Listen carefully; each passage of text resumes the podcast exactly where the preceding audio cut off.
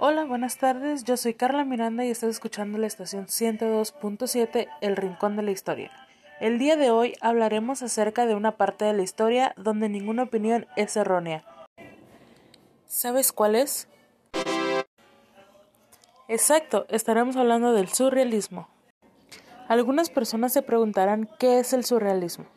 El surrealismo es un movimiento nacido en Francia y desarrollado durante las primeras décadas del siglo XX y también agregando que el movimiento es conocido por sus artes visuales y su escritura mezclado a una imaginación inusual. Se preguntarán cuál es su propósito. Su propósito fue que los autores intentaron descubrir una verdad implícita mediante las escrituras automáticas sin el uso del razonamiento lógico.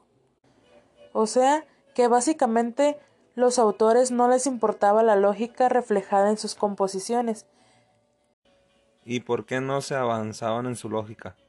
Así es, compañero. Mire, había muchos autores y algunos de ellos son Oliverio Girando, uh, entre otros. Y el creador de este movimiento, André Breton.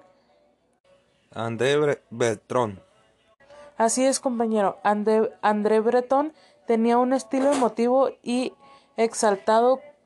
Con esto fue capaz de crear un nuevo movimiento y era el autor francés nacido en 1836 y murió en 1966.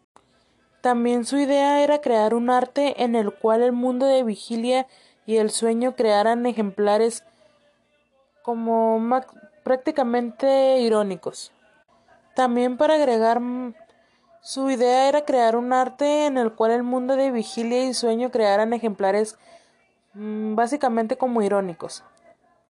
Y ya como para cerrar sobre este tema, para pasarnos a otro mucho más importante, el origen del término provino por un francés, al igual en 1917, y él fue el que programó, el que hizo un programa más que nada de mano y escribió para el musical para en mayo de 1917 y firmó que sus autores consiguieron una alianza entre diferentes pinturas y danzas.